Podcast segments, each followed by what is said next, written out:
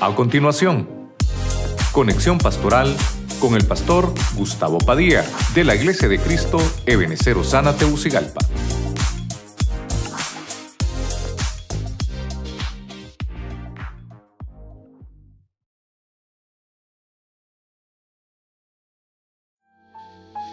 Quiero finalizar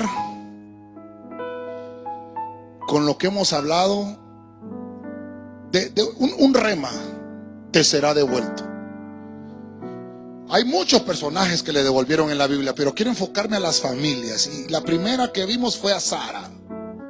No tenía hijos, pero la reputación se la habían hecho pedazos. Y dijo, le dijo el Señor, se te va a restituir tu reputación. ¿Por qué? Porque se guardó pura. No importaba lo que la gente decía, eran mentiras, pero ella se guardó pura. Número dos, Mefiboset.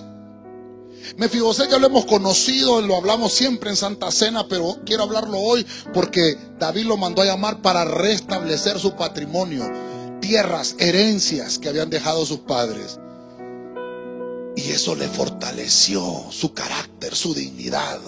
Y máxime David cuando mostró dignidad y honor contra Mefiboset, también David fortalece su carácter. Dios nos enseña a tener piedad y a tener misericordia. Número tres, José. Le devolvió José algo que le había quitado a sus propios hermanos, pero eso es una sombra y figura de que nuestro capital va a ser reintegrado, aunque injustamente lo hayan quitado, porque la Biblia dice que al justo siempre le irá bien. Número cuatro, Job. Dice que le regresaron o le devolvieron su comunión familiar. Le habían quitado toda su familia, pero le restauraron su mujer. Se la devolvieron, pero cambiada. Se la devolvieron, pero transformada.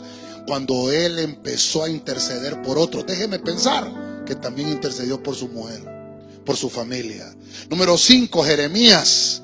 Vemos que Jeremías retoma, hermano, esa palabra y le dice, si tú vuelves, yo te restauro, le dijo el Señor, porque le habla al Hijo. El Hijo es el que regresa. Si regresas, te restauro, porque tienes una corona. Número 6, saqueo. Yo le decía, si usted cree que hay algún saqueo, póngale nombre, porque cuando usted ponga la fe en acción, el que le saqueó, el que le quitó lo que era suyo, el Señor le va a tocar el corazón y se lo va a devolver cuadruplicado. Porque usted tiene que guardar esa promesa que Dios le hizo. Te será devuelto. Y los de Judá,